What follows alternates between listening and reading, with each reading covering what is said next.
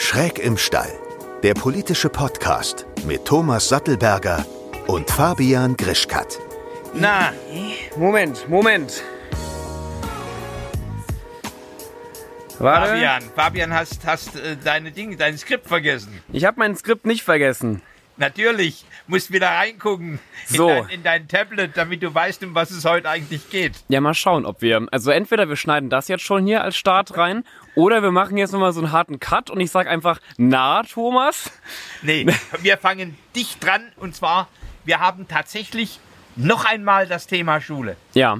aber äh, eigentlich jetzt bockelhart, nämlich an der Frage, wie sieht denn das jetzt nach den Schulferien aus? Am Montag hat Mecklenburg-Vorpommern angefangen, erster Schultag. Die Maskenpflicht wird diskutiert, Ja. nur auf den Gängen oder im Klassenzimmer oder überhaupt nicht. Äh, wie, wie erlebst denn du die Diskussion, Fabian? Ich war lustigerweise am Montag was essen in Köln, beziehungsweise einen Kaffee trinken und ich habe zufälligerweise neben mir am Tisch mitbekommen, dass da so eine ganze Lehrerversammlung war. Also Ja? zumindest glaube ich, es waren Lehrer, Lehrerinnen, ich glaube auch der Schulleiter. Ähm, weil in NRW, wann geht denn da die Schule wieder los? Ich bin da total raus, ich gehe ja gar nicht mehr zur Schule. Ähm, auf jeden Fall meine Freunde, die noch zur Schule gehen, die haben gerade Ferien. Aber ich glaube, da müsste es auch eigentlich so in zwei Wochen, drei Drei Wochen rum wird es sein, ja? ja, und ähm, die waren vollkommen überfordert. Also macht einen sympathischen Eindruck. Ich wollte auch jetzt nicht zu viel lauschen, aber die saßen halt direkt neben mir. Ähm, waren wahrscheinlich super Lehrkräfte, ähm, aber die haben über Sachen diskutiert. Ich habe einmal mitbekommen, da wurde drüber nachgedacht, die Turnhalle halt zu einem Unterrichtsraum äh, umzugestalten. Ja, und, und alle hielten es für eine super Idee und nach zehn Minuten hat einer die Frage gestellt, ja, wo machen wir Sport?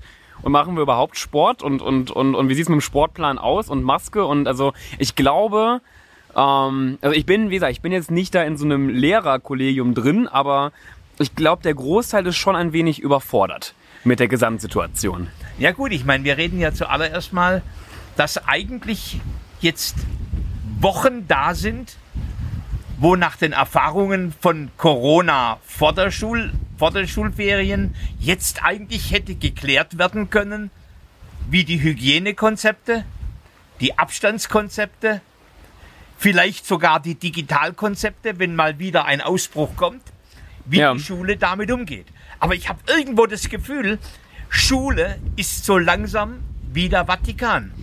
Glaubst du eigentlich, also ich meine, was heißt glaubst du das? Nein, das, das ist deine, deine Meinung. Du hast in den letzten Wochen ja auch ein bisschen wieder, ähm, ja, ein bisschen was, ich wollte sagen, gut Deutsch sagen, auf die Fresse bekommen, auch von einigen Lehrern und Lehrerinnen, Weil weil, ich gestänkert habe. weil du ja gesagt hast, dass Lehrer und, und Lehrerinnen gerade keine Ferien machen sollen. Also dass, dass, dass Urlaub schön und gut sei, aber gerade in so einer Krise müsste man in den Ferien auch halt sich ransetzen.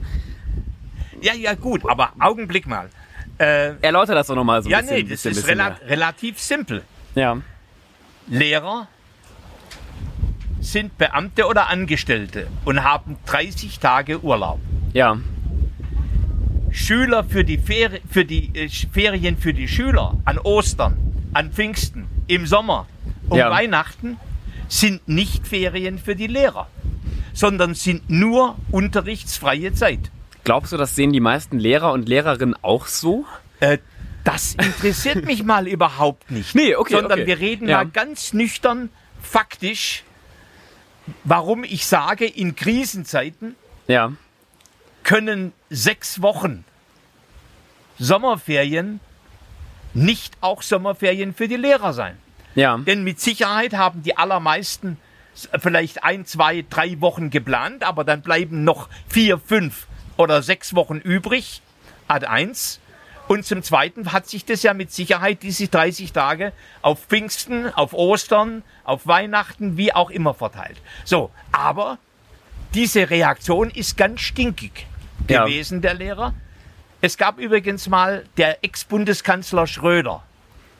Hat ja mal ich schon mal gehört. die Frechheit besessen, und ich meine, das ist eine Frechheit und Ja. eine Beleidigung, zu Ja. sagen, Lehrer seien faule Säcke.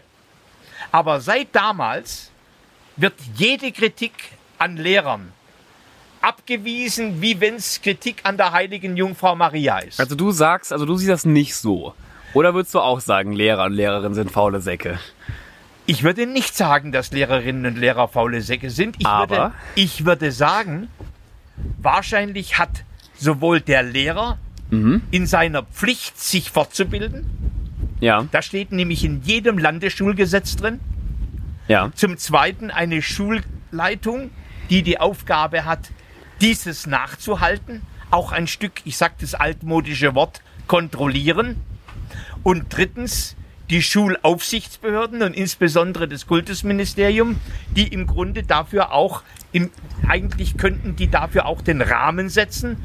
Äh, Die, die Landesinstitute für Bildung könnten die Fortbildungsseminare anbieten und so weiter. Das heißt, ich spreche eigentlich über die Trägheit Ja, und die Faulenzerei des gesamten Verantwortungssystems in der Bildung, in der schulischen Bildung. Jetzt muss ich ehrlich sagen, ich glaube, ich kenne mich halt in, dem gesamten Bildungssystem auf keinen Fall so gut aus wie, wie du. Also ich meine, ich war noch. Lehrer für, für faule Säcke. Nein, das, nein, auf gar keinen Fall. Das, ähm, ich, ich sehe das auch eher ähnlich wie du. Also tatsächlich streiten wir uns hier mal wieder nicht. Ähm, also genauso wie ja auch Schüler und, und, und Schülerinnen vielleicht jetzt ein paar Sachen noch nachholen müssen in den, in den Ferien oder sich ja auch weiterbilden müssen, sehe ich das bei Lehrern genauso und bei Lehrerinnen. Nur was, was ich mich gerade gefragt habe, ähm, also ich meine, es ist ja schön und gut, auch jetzt in NRW, dass sie sich jetzt äh, darauf vorbereiten und auch die Lehrer und Lehrerinnen, die neben mir da am Tisch saßen und äh, die geben sich auch bestimmt Mühe äh, und ackern da. Aber die Frage ist ja auch eigentlich, wenn jetzt nochmal ein Shutdown kommen sollte, wenn jetzt äh, oder meinetwegen in, in zehn Jahren die nächste Krise ansteht, aber wir weiterhin das System fahren, was wir jetzt fahren, halt ohne wirklich digitale Bildung, äh, ohne dass wir mal uns, uns die Punkte wirklich vorknüpfen, die wir seit Jahren auf der Tagesliste stehen haben, ob das überhaupt was bringt. Also klar, Maske tragen in der Schule und, und Abstand halten, aber ich habe mich jetzt auch, auch mal wirklich gefragt, ist das, bringt es überhaupt noch was, in so ein System zu investieren, was ja beim, bei der nächsten kleinen, äh, beim nächsten kleinen Virus, was ausbricht, ja eigentlich wieder rüberfallen könnte. Und wir haben, bevor du nämlich was dazu sagen willst, wir haben heute auch wieder Gäste dabei. Ähm, und zwar Simple Club, ähm, haben uns ein paar Kommentare geschickt. Und die haben wir auch gefragt, ähm, ob das überhaupt so sinnvoll ist und was passieren muss, damit so ein System halt für, äh, für, den, für, den, für das nächste Virus oder für die nächste Krise gewappnet ist. Und das haben die gesagt. Ja, sollte es zum nächsten Shutdown kommen, müssen Lehrer und Schüler auf jeden Fall auf ein Tool zurückgreifen können, was diesen Unterricht sofort ersetzen kann. Da sehen wir auch unsere große Verantwortung drin und werden unsere Lern-App die nächsten Monate sehr stark ausbauen. Wir werden beispielsweise einen mittleren sechsstelligen Betrag investieren, um alle Inhalte von der fünften bis zur 13. Klasse komplett abzudecken. Da sorgen wir dann auch für Qualitätssicherung und werden Lehrer mit ins Boot holen, sodass sie auch mit unsere Inhalte verifizieren.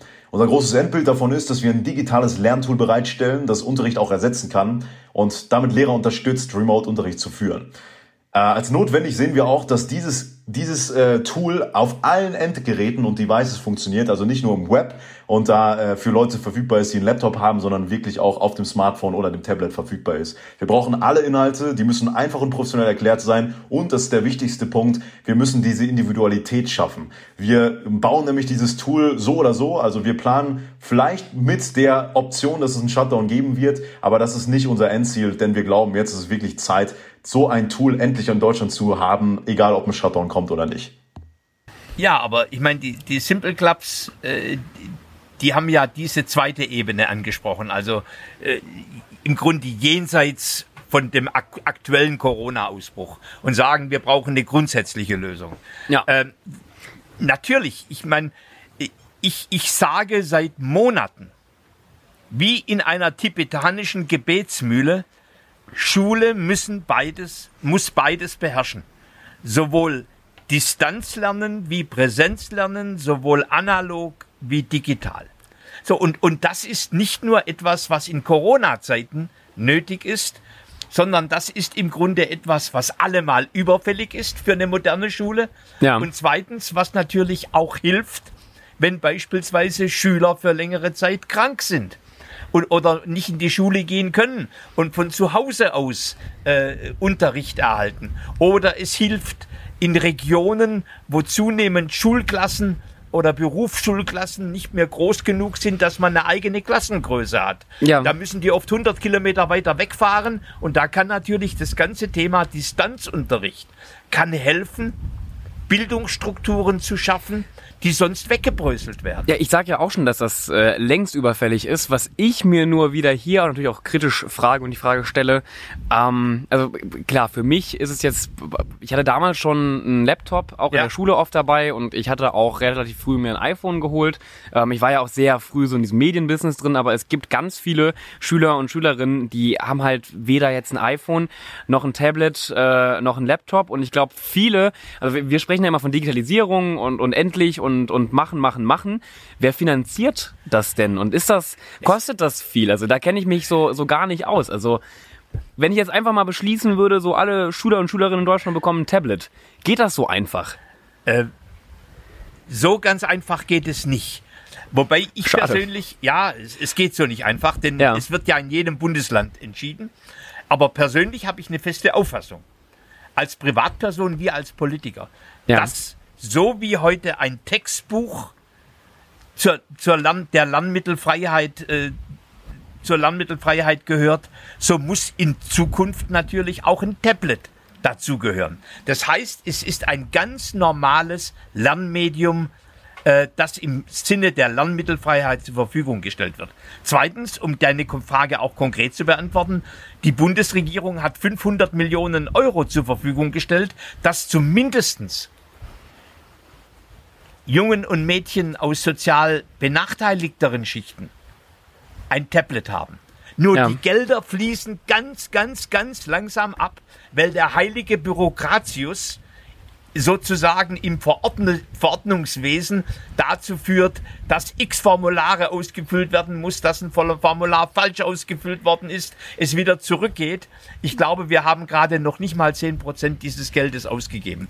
Aber Ja, Deutschland, Corona hat uns schon in eine Situation gebracht, dass wir jetzt merken, es geht nicht ohne. Aber jetzt, also wie gesagt, ich bin ja, ich bin ja der, der 19-Jährige, der sich kaum mit dieser Welt auskennt. Deswegen frage ich jetzt auch mal wieder ganz, ganz doof. mal nicht so, Nee, aber so klein machen. Nee, aber ich habe ich hab ja von vielen Sachen, also in vielen Sachen, gerade wenn es um Bildung geht, natürlich, glaube ich, oberflächlich kann jeder darüber sprechen, aber was ich mir zum Beispiel jetzt konkret frage, angenommen, ähm, weil du könntest jetzt natürlich sagen, ja, du bist ja gar nicht in der, an der, in der Regierung, du bist ja in der Opposition und du kannst ja eh nichts verändern, bla bla bla, aber stellen wir uns jetzt mal vor, du wärst in einer Position, in der du wirklich was, was, was direkt bewirken könntest. Was muss denn getan werden, damit zum Beispiel innerhalb von, sagen wir mal realistisch, zwei bis fünf Jahren jeder Schüler und jede Schülerin in Deutschland ein Laptop oder ein Tablet Also zur erstens, Verfügung hat. ich sag's mal simpel, ich möchte mal sagen, als ich Lufthansa-Vorstand war, Ja. hatten wir Gepäckunregelmäßigkeiten auf den Interkontinentalflügen. Da bin ich selbst mehrere Frühmorgen in die Schleusen und Tunnel rein, Wie um früh zu morgens? sehen- Was, was ist hier früh morgens? 5 Uhr, 4.30 Uhr, Ja, das- die, die, das die ja- Langstreckenflieger, die landen ja um, um, um 5 Uhr morgens. Also 3 Uhr aufgestanden.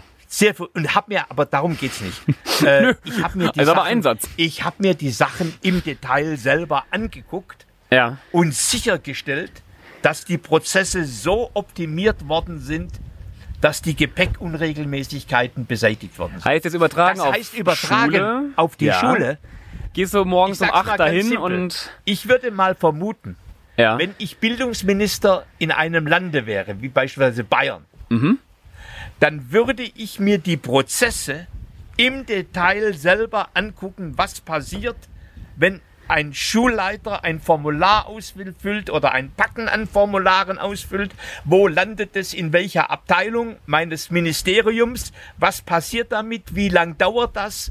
Äh, was geht weiter? Wie viele Leute müssen unterschreiben? Wie viel sind Fehlläufer und müssen gehen wieder zurück? Und würde sozusagen in einem solchen, einen solchen Prozess mir einmal im Detail das würdest du alles machen. Das würde ich selber machen. Echt? Natürlich. Und ist das jetzt nicht so, weil ich meine, Politiker reden Nee. ja oft viel. Ja, Ich will dir jetzt nicht böse unterstellen, aber also ich würde das nicht machen. ja, Ich hätte gar keine Lust drauf. ja, aber ich, ich habe da auch keine Lust drauf, aber ich hab, ich hab, da hat, hat man eine Pflicht, sowas Okay. zu machen. Nee, das ist für mich, ich kann dir nur sagen, ich habe als Manager so oft erlebt, was es heißt, wenn du oben irgendwelche Ja. Gesetze erlässt Ja. und dich wunderst, dass unten gar nichts ankommt und nichts passiert. So, und aus diesen Sachverhalten heraus habe ich gelernt, dass ich da hingehe, wo die Prozesse tatsächlich ablaufen. So, das wäre mein Beitrag. Und dann kann ich, kann ich dir auch eine sagen. Denn eine Bürokratie, die kann ich reiten. Das habe ich auch in den großen Bürokratien der Unternehmen gelernt. Glaubst du, du wirst Dann würde ich diesen Apparat auf Vordermann bringen. Ja? Und zwar höchstpersönlich. Ja. Das Schlimmste ist, wenn Bürokratie dich reitet. Setz, se- setzt du dich dann auf deinen Hosenboden? Äh, ich setze mich auf die Bürokratie. Auf die Bürokratie und. Nee, was, was Nee, ich nee, mich. Ja. Auf den Hosenboden musst du dich ersetzen. Ja, da sitzt ihr ja schon. Das, ähm, wer das übrigens hier nicht versteht, diese Anspielung, hört euch mal die Lufthansa-Folge an. Ähm, ist spannend. Ja. Nee, ähm, was ich mich gerade gefragt habe, also bleiben wir mal an diesem Beispiel. Du wirst jetzt Bildungsminister oder du, du kriegst irgendeinen Posten, meinetwegen, du kümmerst dich hier in, in Bayern äh, um, die, um, die, um die Schulen, um die Bildung. Ähm, und jetzt kommt ihr an den Punkt, wo ihr beschließt, okay, wir brauchen so ein Tool. Wir brauchen quasi so ein Tool wie, wie Simple Club, es, es führt nichts darum herum. Würdest du das, also würdest du diese Aufgabe an Leute wie jetzt, ähm, ich muss, ich habe immer im, im Kopf so drin, ich, ich arbeite ja auch für die Öffentlich-Rechtlichen, ich muss da immer Minimum dann noch zwei andere Unternehmen Ja, nennen. also würdest du an Leute wie Simple Club oder Sofa Tutor ähm, oder einen, einen, einen Ruben Lind äh, Oder eine staatliche Agentur. Genau, oder, oder sollte das der Staat übernehmen? Also wer, wem würdest du quasi da die Gelder zur Verfügung geben? Wer kümmert sich am Ende um dieses Tool, über das ja alle irgendwie reden? Also persönlich glaube ich, der Staat muss nicht das machen, was kluge Unternehmerinnen und Unternehmer auch machen können. Was der Staat sicherstellen muss, Ja. dass die Datenschutzstandards gesichert sind. Ich wollte da gerade mal reingehen, weil auch was so Daten angeht. Jetzt guck mal, jetzt übernimmt das so eine private Firma. Ähm, äh, schau auf mal. einmal gibt es einen Skandal, weil denen wurden irgendwie Daten übrigens- geklaut oder. äh, Den hat es auch jetzt schon gegeben. Okay. Äh, denn das, das, das Bundesforschungsministerium hat dem Hasso-Plattner-Institut ja. äh, ne, ne, eine Anuni an, an, Anfakultät an der, an der Potsdamer Universität. Äh, die haben eine ne Cloud entwickelt und die war nicht stabil. Das heißt, ich sag mal so, shit happens. Egal, ob jetzt der beim Staat oder. oder im privaten Wirtschaft. Beim Staat happens shit, shit häufiger. ähm, so, und, äh, und deswegen ist es mir im Grunde egal, wenn es kostenordentlich, qualitätsgesichert und datenschutzgesichert abgenommen werden kann, Ja. ist doch mir das egal. Und ganz im Zweifel, da würde ich diese Jungs von, von, von Simple Club oder äh, die, die Jungs und Mädels von Sofa Tutor oder von Serlo Bei Simple Club arbeiten viele Männer, ne? und, und Anton App, ja, das, deswegen habe ich Deswegen hast du nur Jungs, das ist mir auch Das- mal ja, aufgefallen. ja, Das- ich finde die ja super sympathisch, aber ich glaube, im Vorstand sitzen da nur Typen, ne? Das, äh, Ja, das, das, deswegen habe ich, du, du merkst, ich wähle meine Sprache. Ja, ich finde das, ich finde das gut. Ich finde, ich finde, wie gesagt, ich finde die super sympathisch, die, die, die, Ja, die die, die, Jungs da, aber kleiner aber- Kritikpunkt hier. Aber wir haben tolle Edutechs. Ja, ja, Edutechs sind im Grunde Tech-Unternehmen, die sich auf Bildung spezialisiert haben. Ja. Und wir haben diese tollen Edutechs in Deutschland. Und da brauchen wir gar nicht nach, nach USA gehen oder nach China. Wir Ja. haben sie hierzulande. Ganz tolle. Und wenn die das hinkriegen und besser und schneller und agiler hinkriegen als der Staat, herzlich willkommen. Dann sollen die auch daran Geld verdienen. Ja, jetzt pass auf, halte ich fest, jetzt kommt wieder eine grandiose Überladung von mir. Wir haben nämlich diese Frage, die ich dir jetzt gestellt habe mit dem Datenschutz, auch Simple Club gestellt, Aha, okay. wie sie das gewährleisten können. Und wer hätte es gedacht, wir hören die Antwort jetzt. Datenschutz und Spitzenqualität sind für uns zwei extrem wichtige Aspekte, auf die wir uns aktuell auch sehr stark fokussieren. In Bezug auf Datenschutz halten wir uns streng an die Vorgaben der DSGVO. Das ist auch klar, äh, gerade wenn wir mit Schülern zu tun haben, hat das Thema natürlich nochmal höhere Relevanz. Da sind wir auch in engem Austausch mit Datenschutzexperten, um wirklich immer auf dem aktuellen Stand zu sein. In Bezug auf Spitzenqualität haben wir uns ein Ziel gesetzt. Wir wollen nämlich dafür sorgen, dass wir die besten und hochqualitativsten Inhalte für die Schule bieten. Und deswegen arbeiten wir auch gerade daran, unser Qualitätsmanagement intern nochmal hochzustufen. Einerseits arbeiten wir mit Studenten der besten Universitäten zusammen, die bei uns die Redaktion bilden. Und wir bauen Qualitätsmanagementprozesse intern sowie extern auf. Bedeutet einmal über unsere Community an sich, aber auch beispielsweise über Lehrer, die dann unsere Inhalte verifizieren sollen. Das sagt Simple Club. Was sagst du dazu?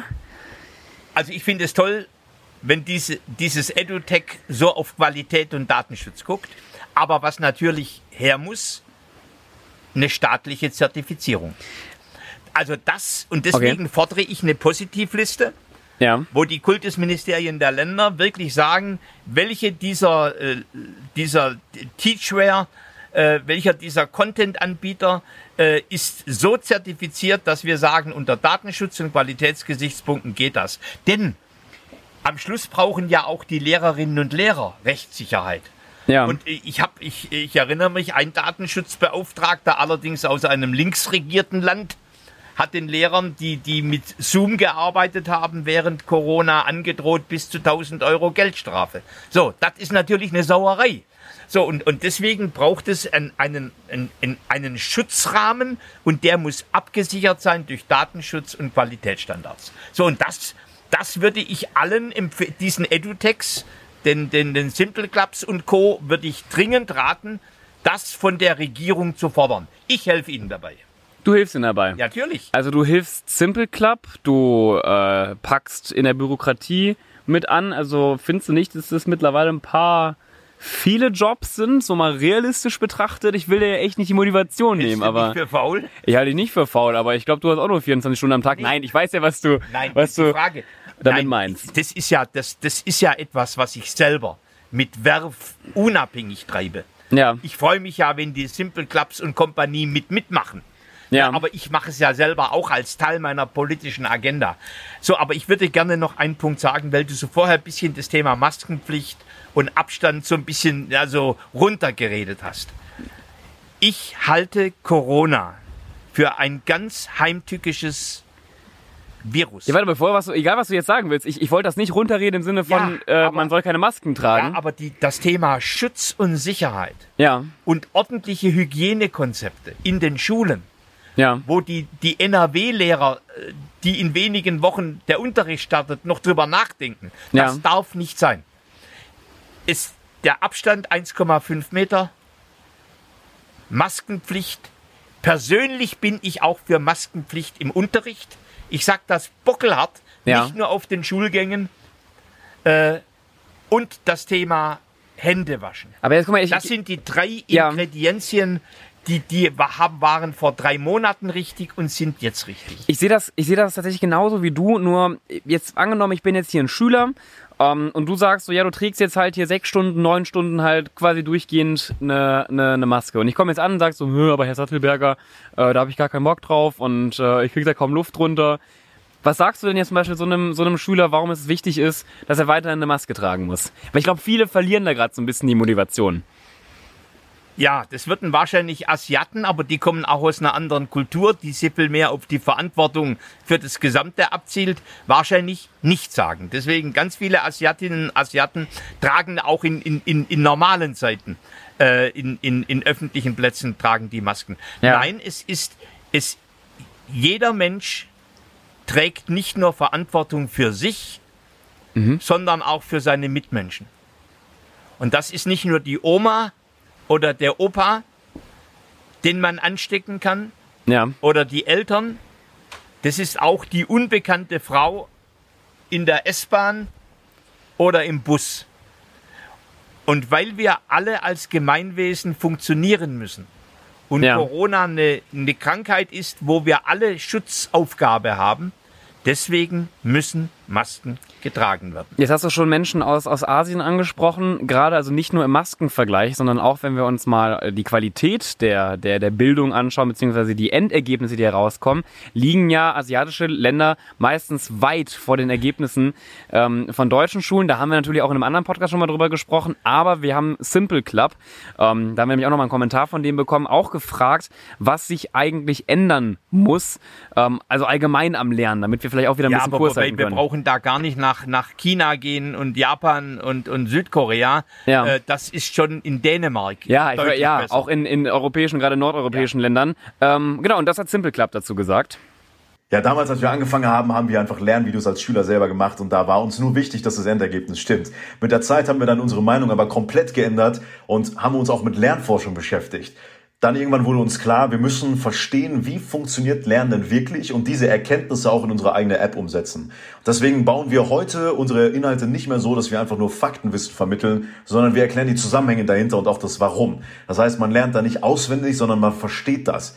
Wir setzen das so um, dass wir die Inhalte auf sehr kleine Bausteine runterbrechen und dann der Nutzer aber die Möglichkeit hat, sich weiter in die Inhalte reinzuarbeiten, sodass man eben einerseits den Le Leuten, die einfach nur äh, eine kurze Info haben möchten, das bietet, was sie brauchen in kürzester Zeit, aber den Leuten, die wirklich tiefer einsteigen wollen und müssen, für eine Klausur beispielsweise, immer mehr Infos zur Verfügung stellt, sodass sie sich mehr dafür, ähm, mehr damit beschäftigen können. Unser großes Endbild ist tatsächlich, dass wir nicht einfach nur statische Videos haben, sondern die Nutzer in den audiovisuellen Erklärungen auch Elemente antippen können. Beispielsweise wird dir die Zelle erklärt und du willst äh, mehr über das Mitochondrium erfahren, dann klickst du da drauf und dann wird dir das mehr erklärt. So kannst du dann individuelle Learning Journeys für dich weiter eröffnen und dich weiter reinarbeiten. Das heißt, wir denken wirklich überhaupt nicht mehr in dem Framework statisches Video und Faktenwissen vermitteln, sondern wir denken im Framework, wie können wir eine interaktive Learning Journey bauen, die für jeden Nutzer individuell ist.